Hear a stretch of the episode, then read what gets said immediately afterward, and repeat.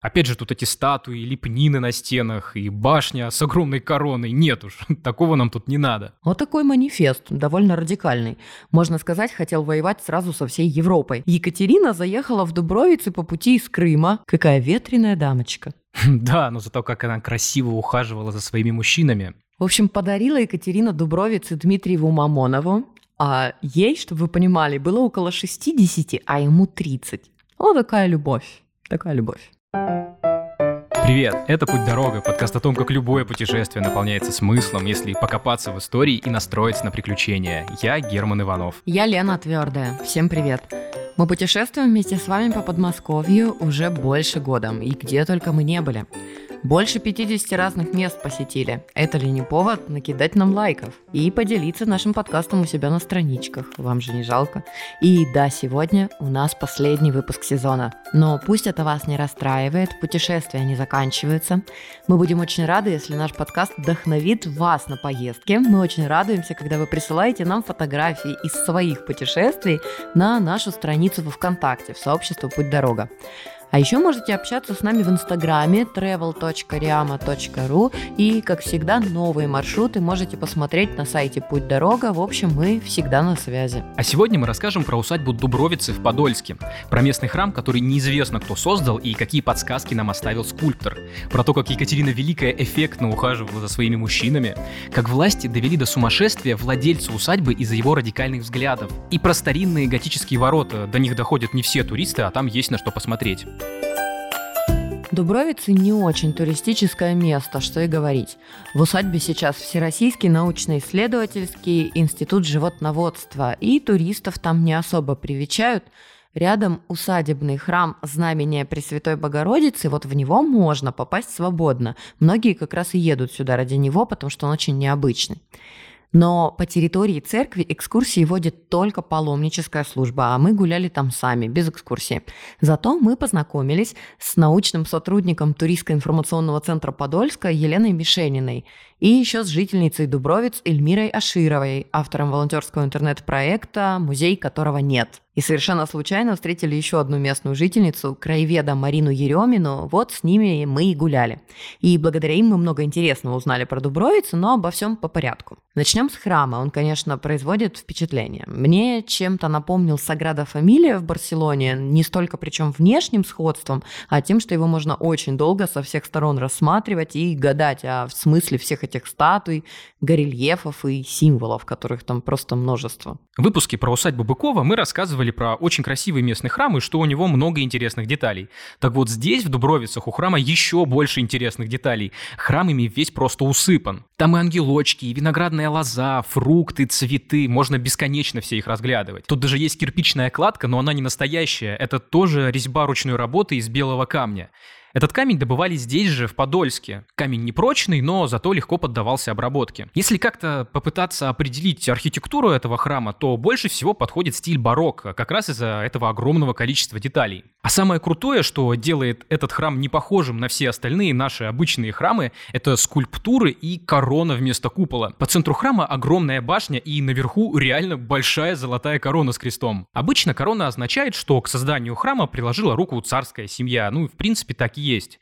Петр I помог Борису Голицыну деньгами на строительство храма. Петр хотел построить такую красоту, чтобы все в Европе обзавидовались, и, в принципе, у него получилось. Иногда, конечно, на русских храмах встречаются маленькие короны, но вот такой храм с огромной короной, как в Дубровицах, он один. Это прям уникальная деталь. Да, и по поводу скульптур.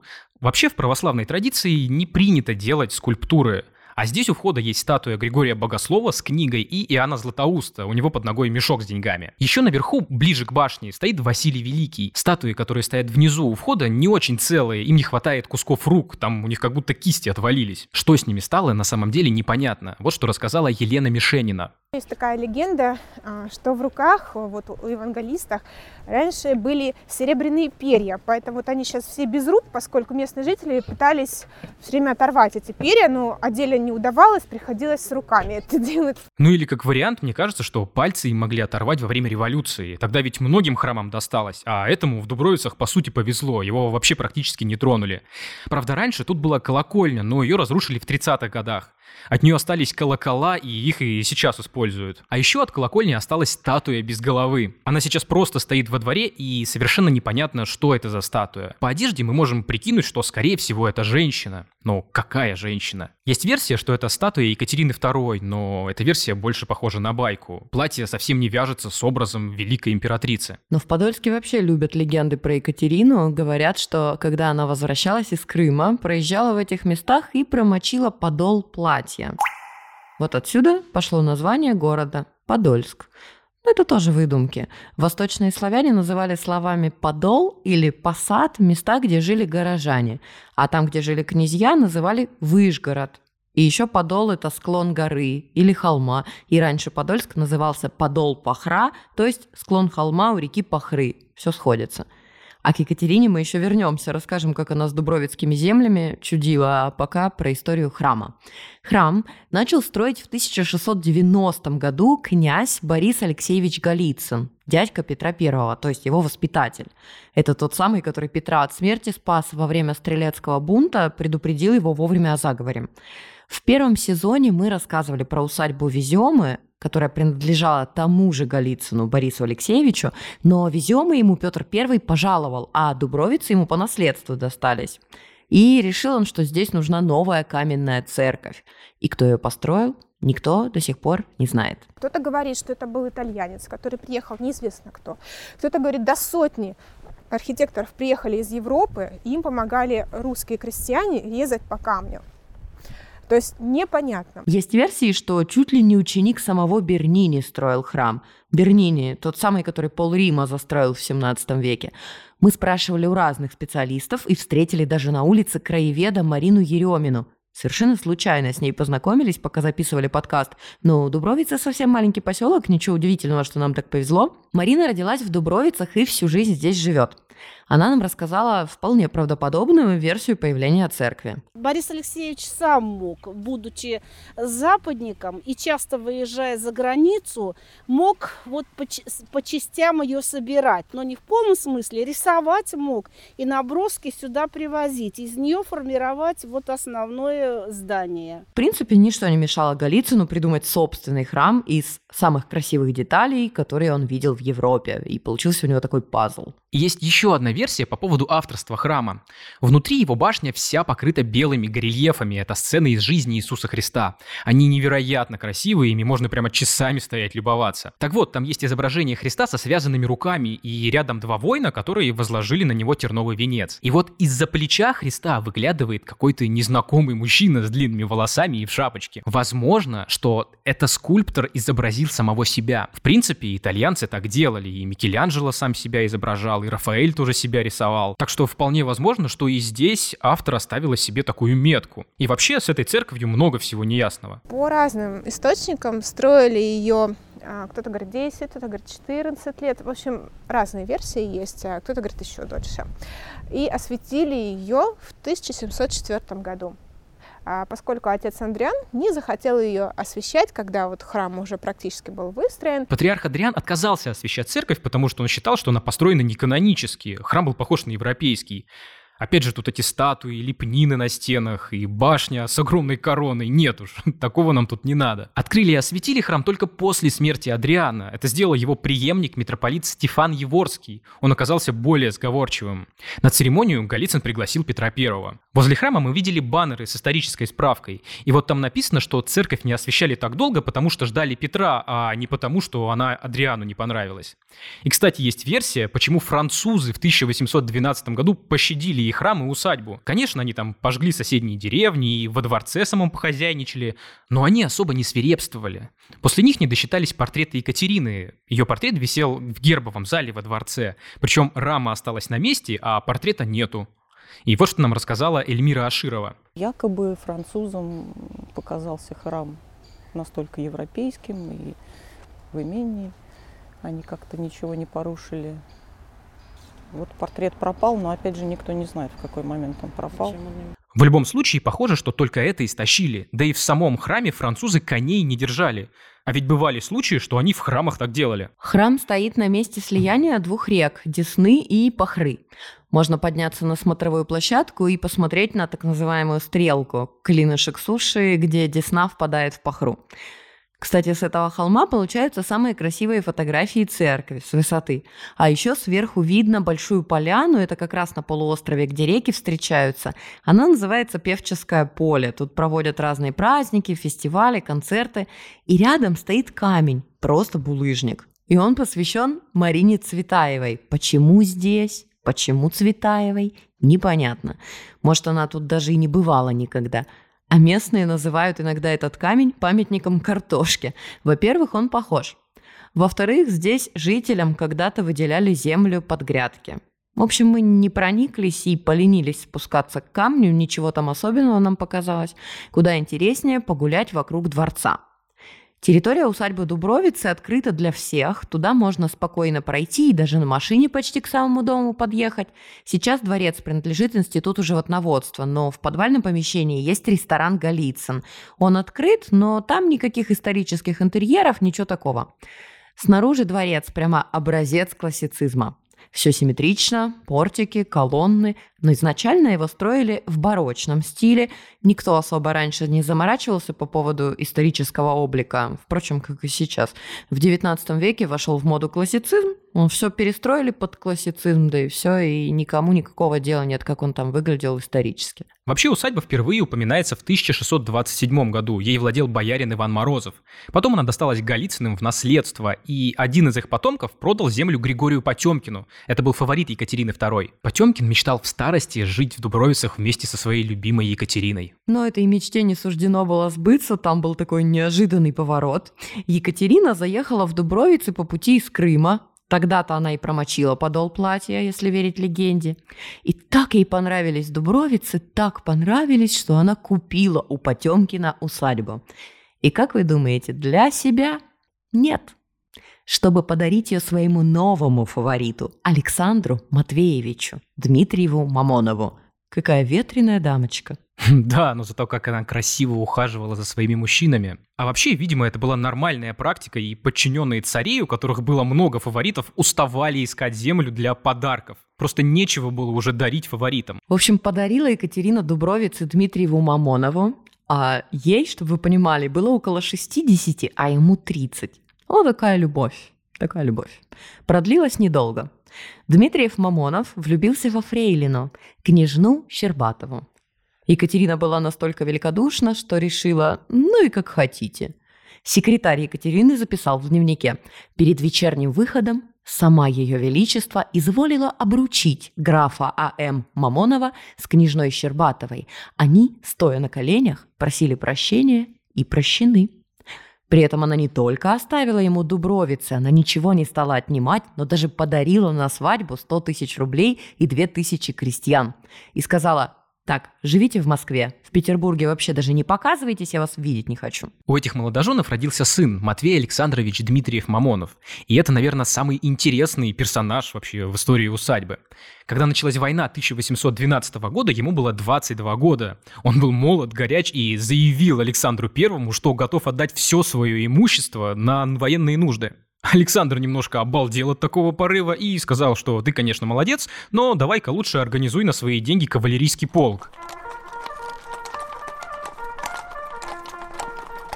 Про Матвея Мамонова даже Пушкин потом писал в своем неоконченном романе. Да, у него есть роман, про который я даже не знал, он называется «Рославлев».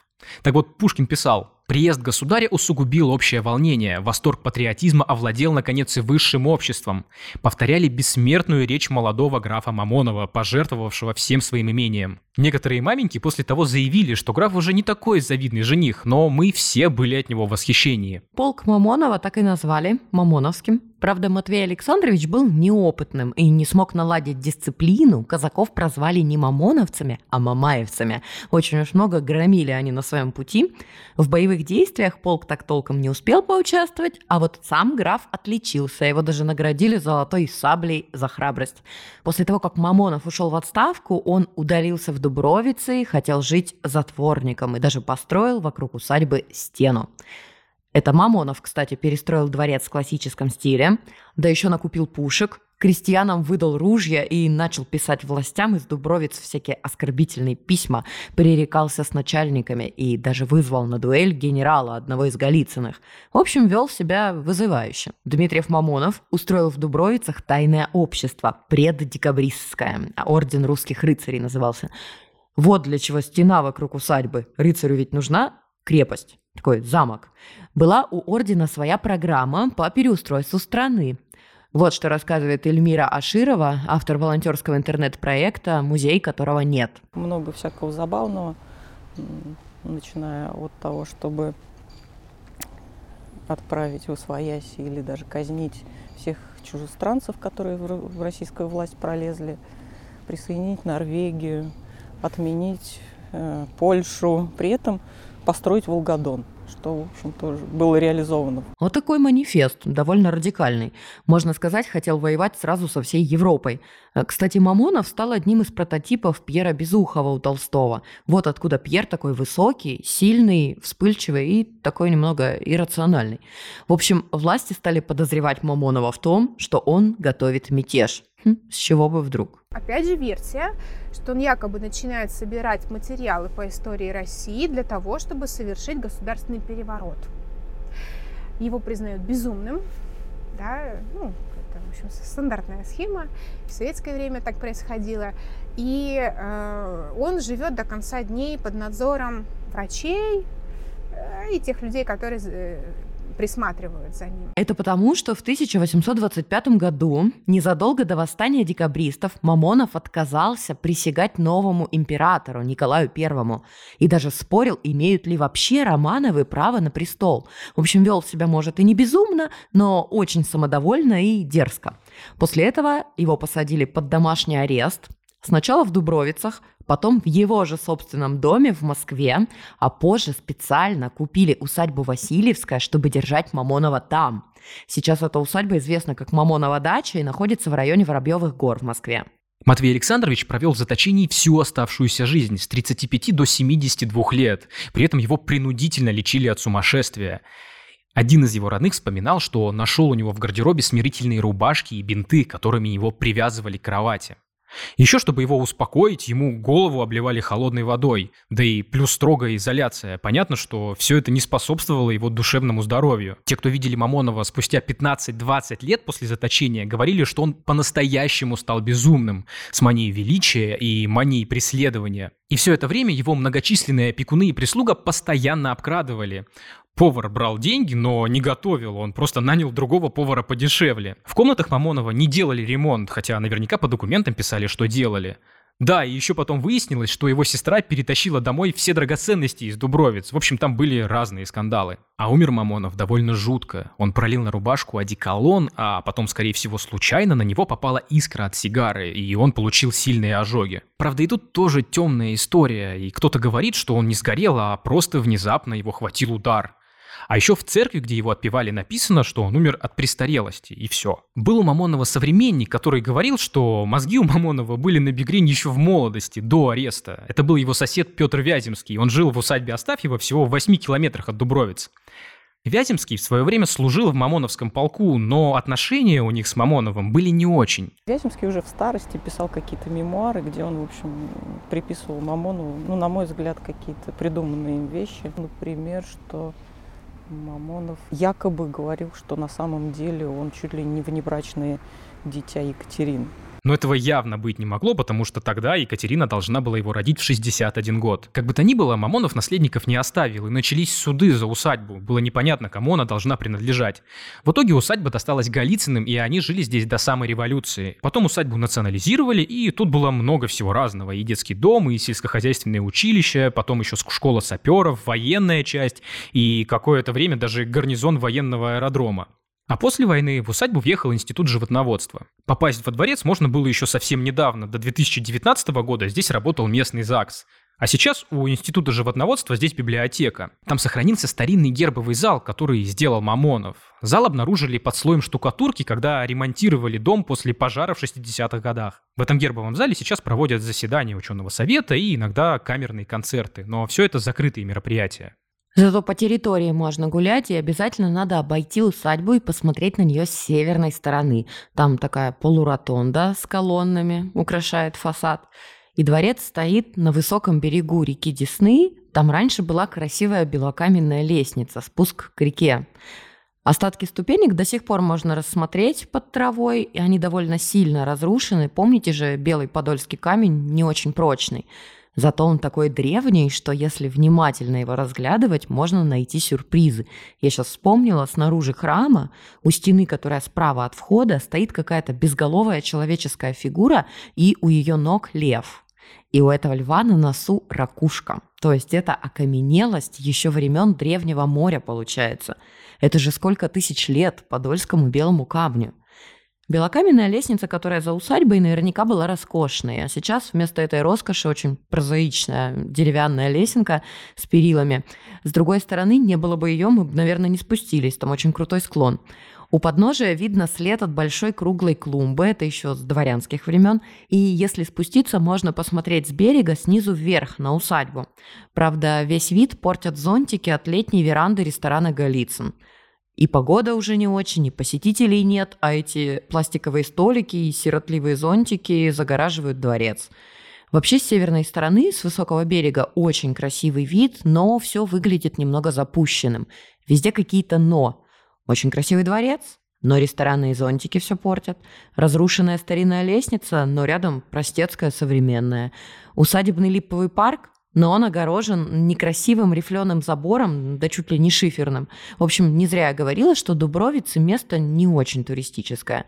Возможно, такое впечатление усилило то, что мы ездили в Дубровицы в будни, и такой холодный день, и было очень мало людей, в усадьбе мы почти никого не встретили. А, кстати, может, поэтому нам так обрадовался местный котенок, черненький. «Ну, наконец-то», — говорит, — «вы-то мне и нужны» и бросался мне прямо на подол пальто, и терся о ноги, и требовал игр и ласки, и вроде уже отбежал подальше, и тут как с разбега неожиданно прыгнул опять, врезался сзади. Такой нахал маленький. Но сильно оживил, в общем, наш прогулку. Кстати, по поводу того, что место не туристическое, есть тут кроме храма еще одна достопримечательность, до которой даже доходят не все туристы. Не знают о ней или не замечают. Это ворота конного двора, построены в неоготическом стиле. Они очень высокие и такие красивые и торжественные. Раньше было несколько таких ворот. Одни за парком, другие у храма, а третий у конного двора. Вот только одни эти и сохранились, но зато в хорошем состоянии. Есть версия, что эти высоченные ворота как раз находились в крепостной стене, которую выстроил Мамонов для своего ордена русских рыцарей. То есть это все, что от стены осталось, остальное разобрали.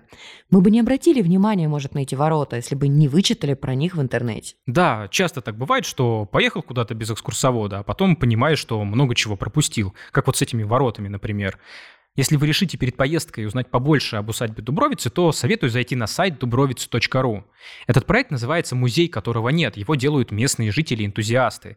Проект придумала Эльмира Аширова. Она живет в Дубровицах всю жизнь.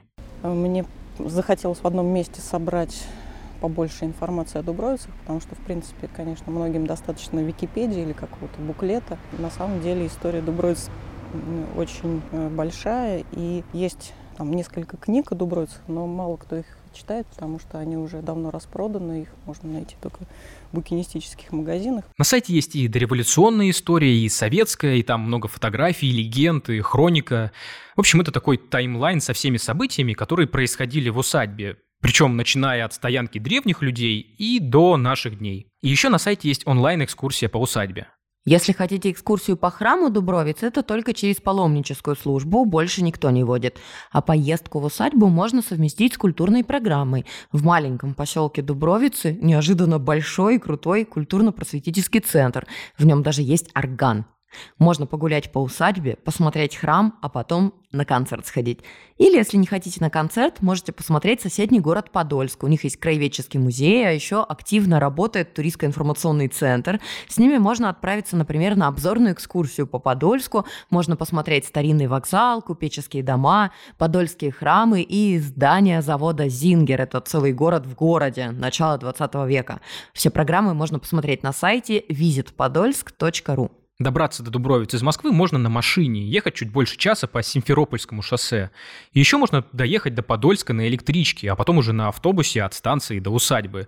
Дорога на общественном транспорте займет примерно 2 часа. И на этом мы заканчиваем наш выпуск и третий сезон подкаста «Путь дорога». Подписывайтесь на нас в Яндекс Музыке, в Кастбоксе, в Google подкастах. Обязательно ставьте нам лайки и пишите комментарии в Apple подкастах и во Вконтакте. И еще вы можете сделать нам огромный подарок и рассказать про наш подкаст своим друзьям друзьям. Например, вы можете сделать репост в сторис. И если хотите с нами сотрудничать, пишите на почту подкаст собакариама.ру. Ну и рассмотрим любые ваши предложения. Главное, пишите. А на этом мы прощаемся. Я Лена Твердая. А я Герман Иванов. Всем пока. Пока-пока.